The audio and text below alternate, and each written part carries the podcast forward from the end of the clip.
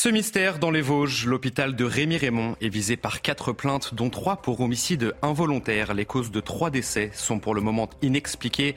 Vous entendrez le témoignage de la fille d'une victime dans un instant. François Braun persiste. Ce mouvement de grève des médecins est malvenu, a-t-il déclaré lors d'un déplacement au centre hospitalier d'Annecy. Des propos qui provoquent la colère des grévistes. Les origines de ce mouvement à suivre dans ce journal. C'était une chanteuse ô combien populaire dans les années 80. Linda Dessouza nous a quittés à l'âge de 74 ans. La chanteuse de variété française est décédée en Normandie ce mercredi matin et d'origine portugaise. L'artiste avait ému avec le récit de son arrivée en France. Nous reviendrons euh, sur les moments forts de sa vie dans cette édition. Et enfin, un retour gagnant pour le Paris Saint-Germain avec une victoire arrachée dans les arrêts de jeu face à Strasbourg. Score final 2 buts à 1 donc pour les Parisiens. Les images, les buts et les réactions dans votre journal des sports.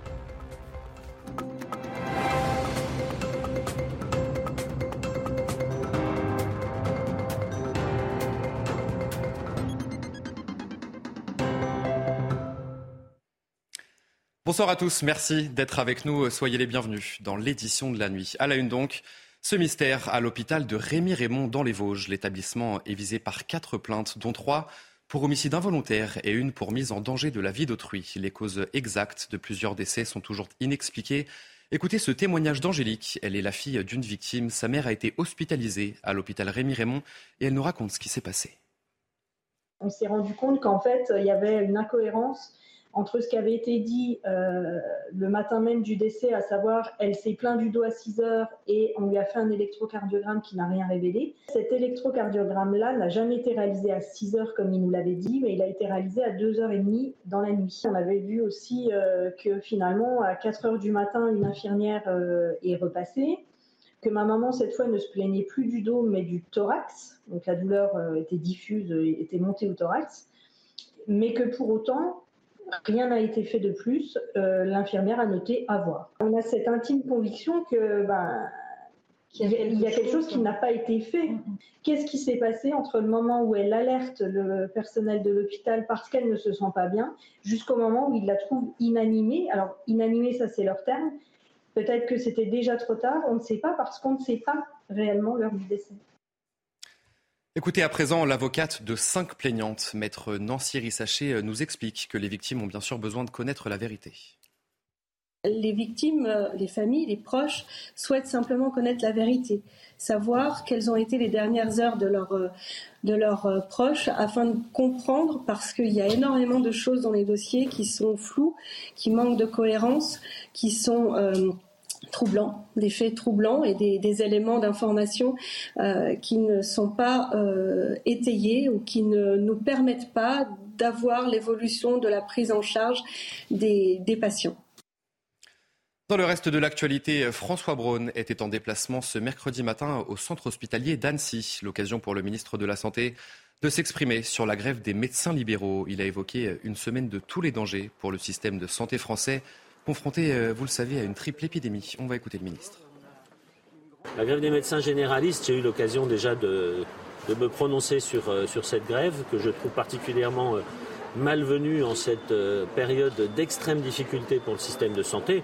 Je ne remets bien sûr pas du tout en cause le, droit de grève euh, des médecins, mais c'est vraiment la, très mauvaise période. Nous avons des institutions qui permettent de discuter, de traiter les problèmes. Utilisons ces institutions. Ma porte est toujours restée ouverte, elle le restera euh, pour régler les problèmes, mais on ne fait pas la grève avant de commencer à discuter. En tout cas, ça me semble un peu curieux. Les médecins généralistes qui poursuivent la grève entamée lundi, le mouvement doit durer une semaine et sera reconductible. Et à l'origine de cette contestation, le groupe Médecins pour demain, créé il y a seulement quelques mois, le récit signé Valentine Leboeuf. Tout a commencé sur Facebook. Le groupe Médecins pour demain est créé début septembre et compte aujourd'hui près de 16 000 membres. Médecins généralistes et spécialistes souhaitent améliorer leurs conditions de travail. Il n'y a plus assez de médecins libéraux en France.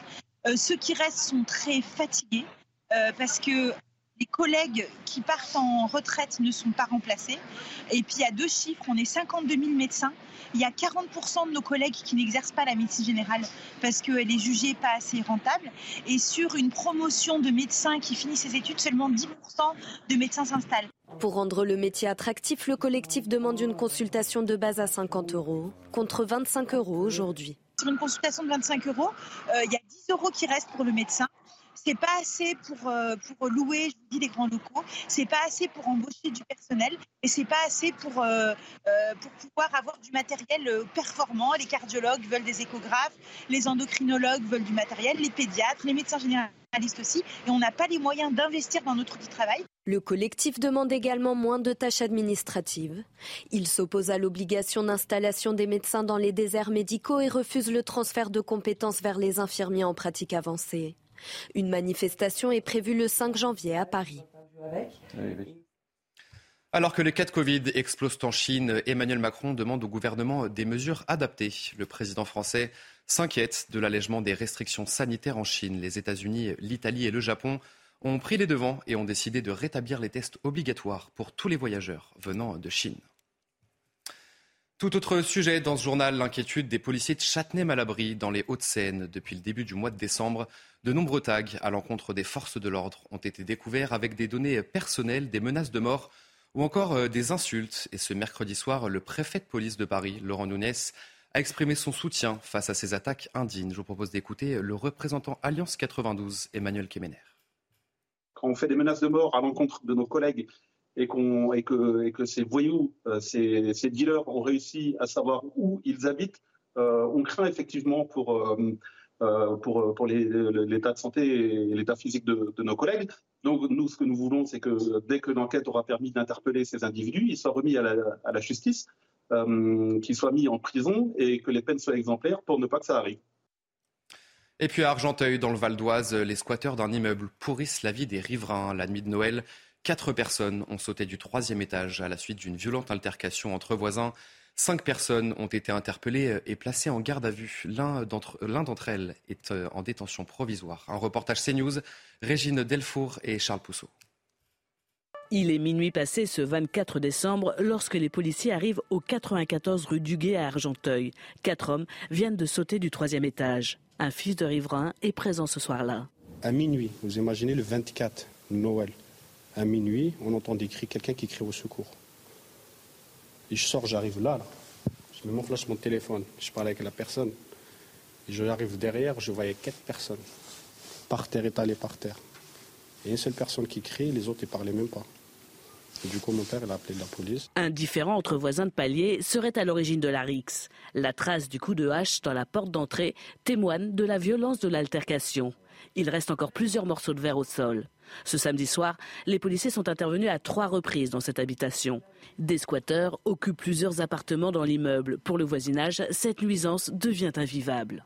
Il y a toujours euh, des gens différents qui viennent, qui rentrent, qui sortent. Euh, même euh, ils restent comme ça groupés. oui. Moi, moi j'ai peur pour ma fille, oui. Pour ma fille qui est jeune, j'ai peur. On ne peut même pas se garer parce que c'est toujours rempli de poubelles. Leurs scooters, ils les mettent un peu partout. Euh, dès qu'on parle avec eux, c'est à moitié on se fait agresser. Plusieurs familles habitent dans l'immeuble et subissent la violence des squatteurs. Les voisins s'inquiètent aussi, avec ces nombreuses installations électriques sauvages, d'un risque d'incendie.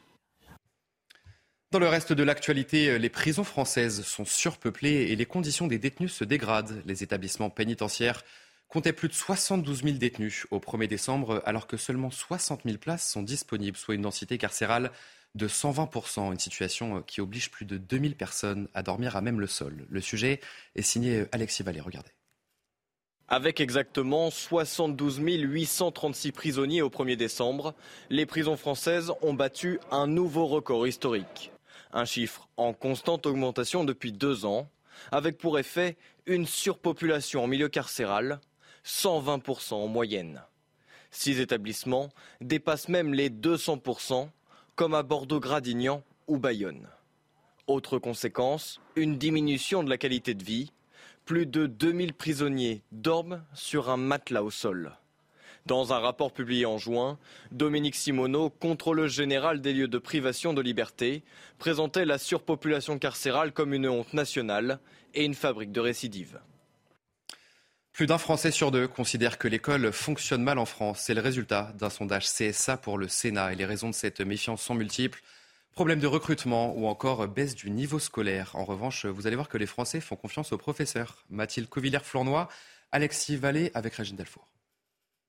Selon un sondage réalisé par le CSA pour le Sénat, 53% des Français pensent que l'école fonctionne mal. Un constat d'échec pris en compte par Papendiaï. Le ministre de l'Éducation nationale note cependant que les trois quarts d'entre eux font confiance aux professeurs. Mais alors, d'où vient ce manque de confiance? L'école est en train d'être désertée en fait de ses personnels de plus en plus. C'est ça le problème prioritaire aujourd'hui qu'il faut résoudre, c'est cette crise de recrutement, c'est ce manque d'attractivité. Sur les concours d'il y a deux ans, on est à un niveau absolument catastrophique, on a 40% de candidats en moins. Sur les matières fondamentales, le constat est sans appel. En 2019, les élèves de CM1 affichaient les pires résultats en mathématiques de l'Union européenne. Même chose pour le français, le nombre d'erreurs sur une même dictée en CM2 a presque doublé en 34 ans. Il y a tout à fait moyen d'inverser ces chiffres-là. Ça passe par l'attractivité du métier, ça passe par des questions d'horaire. À un moment, les horaires de français sur le 20e et 21e siècle n'ont cessé de baisser en réalité. Ça passe par des questions de programme, ça passe beaucoup par des questions de formation des enseignants. Mais pour former des enseignants, il faut encore qu'on ait des enseignants. Pour répondre à cette crise, le gouvernement a recruté 4 500 contractuels à la rentrée 2022. Côté salaire, le Sénat a voté il y a trois semaines une hausse de 10% de la rémunération des enseignants. La consommation de gaz est en baisse en France. Le pays a brûlé 10,8% de gaz en moins depuis le 1er août par rapport à la même période en 2018. Cette baisse résulte d'une réduction significative des consommations des distributions publiques et des grands industriels. L'actualité également marquée par ce déplacement de Sébastien Lecornu en Ukraine. Le ministre des Armées s'est rendu à Kiev et a affirmé vouloir répondre aux besoins militaires de l'Ukraine pour les semaines à venir. Sébastien Lecornu s'est entretenu avec le président Zelensky et le ministre de la Défense ukrainienne. Les précisions de notre journaliste politique Florian Tardif. L'objectif de ce déplacement était de définir les besoins de l'armée ukrainienne et l'aide que la France pourrait apporter en fonction de ses besoins et de nos propres besoins, puisque l'aide que nous apportons aux Ukrainiens ne doit jamais venir abîmer notre modèle de défense. C'est ce qu'a souligné Sébastien Lecornu sur place lors d'un point presse qu'il a tenu avec son homologue ukrainien, le ministre de la Défense français, euh, qui plutôt a pu s'entretenir avec le président Zelensky. Les deux ont évoqué bien évidemment le soutien militaire de la France. Euh, comprenez que le message que Paris souhaitait envoyer avec ce déplacement est que la France est au rendez-vous dans le soutien que les Occidentaux apportent aux Ukrainiens depuis le début du conflit. Réponse aux critiques parfois formulées à l'encontre de notre pays. À ce sujet, la France devrait envoyer prochainement de nouveaux canons César aux Ukrainiens sans plus de précision, euh, puisque le ministre ne s'est avancé lors de son déplacement euh, sur aucun chiffre. Une visite, vous l'avez compris, euh, bienvenue donc en Ukraine, mais une visite tardive, puisque Sébastien Lecornu est le 23e ministre de la Défense du monde à se rendre en Ukraine depuis le début du conflit, et cela a été souligné sur place lors de son déplacement. Face à la flambée des prix, le gouvernement espagnol annonce la suppression de la TVA sur les produits alimentaires de première nécessité. Cela concerne par exemple le pain, le lait, les légumes ou encore les céréales. Et pour faire face à l'inflation, le gouvernement a également décidé d'accorder une aide de 200 euros aux familles les plus modestes. Le récit d'Alexis Vallée. Aider les plus modestes face à l'inflation, c'est l'objectif du gouvernement espagnol. Après l'énergie, le Premier ministre Pedro Sanchez veut cibler les produits alimentaires dont les prix ont explosé, plus 15,3% en novembre. Nous allons réduire pendant six mois la TVA de 4% à 0% pour les denrées de première nécessité. De 4% à 0%, la TVA sera réduite et de 10% à 5% pour l'huile et les pâtes. Cette réduction concernera le pain, le lait, les fruits les légumes ou encore les céréales, mais le gouvernement ne s'arrête pas là. Nous avons approuvé une aide de 200 euros pour plus de 4 200 000 familles ayant des revenus de 27 000 euros ou moins de 27 000 euros. Avec ce nouveau paquet d'aide anti-crise, c'est 45 milliards d'euros au total que le gouvernement a débloqué pour soutenir la population espagnole. Deux mesures phares pour lutter contre l'inflation, principale conséquence de la guerre en Ukraine. Le pape François appelle à prier pour Benoît XVI. Âgé de 95 ans, le souverain pontife a annoncé ce mercredi que Benoît XVI était gravement malade et que sa santé s'est dégradée il y a quelques jours. On va écouter le pape François. J'aimerais vous demander à tous une prière spéciale pour le pape émérite Benoît, qui dans le silence soutient l'Église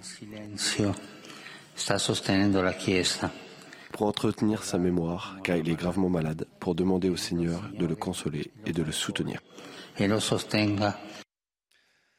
C'était une chanteuse ô combien populaire dans les années 80. Linda de Souza nous a quittés à l'âge de 74 ans. La chanteuse de variété française est décédée en, Normandie ce mercredi matin d'origine portugaise. L'artiste avait ému avec le récit de son arrivée en France, une expérience décrite dans son livre La, valise en carton, vendue euh, à 2 millions d'exemplaires. Retour sur les moments forts de sa vie avec Geoffrey Lefebvre. La chanteuse franco-portugaise Linda de Souza est décédée à 74 ans. En 1969, elle fuit la dictature de Salazar et devient femme de chambre à Paris avant d'être repérée par un compositeur.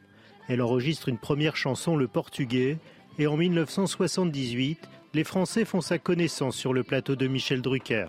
Un succès fulgurant, comme le rappelle son manager et tuteur, Fabien Lecoeuvre. C'est un conte de fées.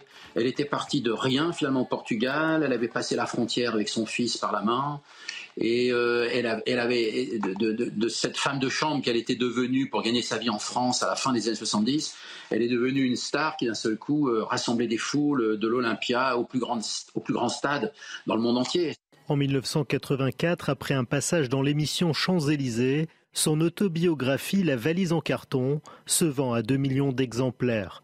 En 1986, son livre est adapté en comédie musicale, en 1988 en feuilleton télé. Depuis cet été, la condition de santé de l'interprète de l'étrangère s'était dégradée. Hospitalisée pour insuffisance respiratoire et positive au Covid-19, Linda de Souza est décédée en Normandie. Alors, quel souvenir gardez-vous euh, de Linda de Souza Que vous inspire-t-elle Nous vous avons euh, posé la question. Linda de Souza, ça a été, euh, ça a été en fait l'image du Portugal à Paris. Une femme pétillante, joyeuse qui aimait la vie. Quand elle chantait, hein, elle était toujours gaie, vivant. C'était quoi les années 70, 80, 80 plutôt Je pense qu'elle représentait bien euh, son pays et euh, c'était sympathique ce qu'elle chantait. Allez, vous restez bien avec nous tout de suite, euh, votre journal des sports. Et on ouvre ce journal des sports avec la victoire du Paris Saint-Germain de Buzyn face à Strasbourg pour leur premier match post-Coupe du Monde. Les Parisiens ouvrent le score à la 13e minute sur coup franc. Marquinhos, vous le voyez, reprendre la tête, une superbe offrande de Neymar. Au retour des vestiaires, les Strasbourgeois profitent d'une erreur de Marquinhos pour égaliser à la 62e minute. Neymar, euh, vous, voyez à l'écran l'égalisation et 62e minute, je vous le disais. Neymar simule pour obtenir un penalty et récolte un deuxième carton jaune, synonyme d'expulsion pour le Brésilien. En infériorité numérique, le PSG pousse et récolte un penalty en toute fin de match. Et c'est Kylian Mbappé qui s'en charge et qui transforme ce, penalty pour donner la victoire aux Parisiens. On va écouter euh, le numéro 6 du Paris Saint-Germain, Marco Verratti. Là, ça fait plaisir parce qu'on a, a, commencé à travailler, on est un groupe un peu restreint, vu, qu'il n'y a plus, les, joueurs de Coupe de Monde, on a travaillé beaucoup euh, tout seul, des fois c'est un peu chiant, mais on est, on est là, on travaille pour, pour ce match-là, pour se faire trouver prêt. Et puis dans l'autre affiche du soir, euh, Lyon est allé s'imposer en terre bretonne 4 buts à 2. Les hommes de Laurent Blanc ouvrent très rapidement le score par l'intermédiaire de Maxence Cacré. Brest égalise seulement 8 minutes plus tard. Grâce à Pereira Lage, 31e minute, Cherki fait repasser les Lyonnais devant. Lyon creuse l'écart quelques minutes plus tard par la casette sur penalty. Et en euh, seconde période, vous voyez le penalty à l'écran, seconde période, TT enfonce le clou à la 49e minute. Malgré la réduction du score de Mounier, les Lyonnais lancent parfaitement leur deuxième partie de saison. Les autres résultats de ce mercredi soir sur les pelouses de Ligue 1, Ajaccio s'impose face à Angers et enchaîne un troisième match sans défaite. Nantes 3 se neutralise au stade de l'Aube. Monaco s'en sort bien grâce à sa jeune pépite Eliès Benseguir, auteur d'un doublé. Et enfin, Lille remporte son neuvième match de la saison et ce jeudi à suivre Marseille face à Toulouse. Et le gros rendez-vous ce jeudi soir sur les antennes de Canal+, Lance qui se déplace sur la pelouse de Nice. Allez de la Première Ligue, dans ce journal des sports, Manchester City s'est imposé face à Leeds 3 buts à 1. Une victoire facile où Haaland a signé son retour avec deux buts. Des Citizens qui se replacent deuxième alors que Leeds est à deux points du premier relégable. Le récit de Grégory Doucet, regarde. Erling Haaland se languit de la reprise de la Première Ligue. Lui, le natif de Leeds, n'a pas de temps à perdre et se crée une première occasion après 35 secondes de jeu. Mais but sur la main ferme de Mélier. 30 minutes plus tard, deuxième duel. Le Français se montre à nouveau décisif. Les Whites pensent alors rentrer au vestiaire en tenant le 0-0 face à des Citizens maladroits. Mais quelques secondes avant la pause, Marez frappe, Mélier repousse sur Audry qui s'y reprend à deux fois pour inscrire son premier but de la saison.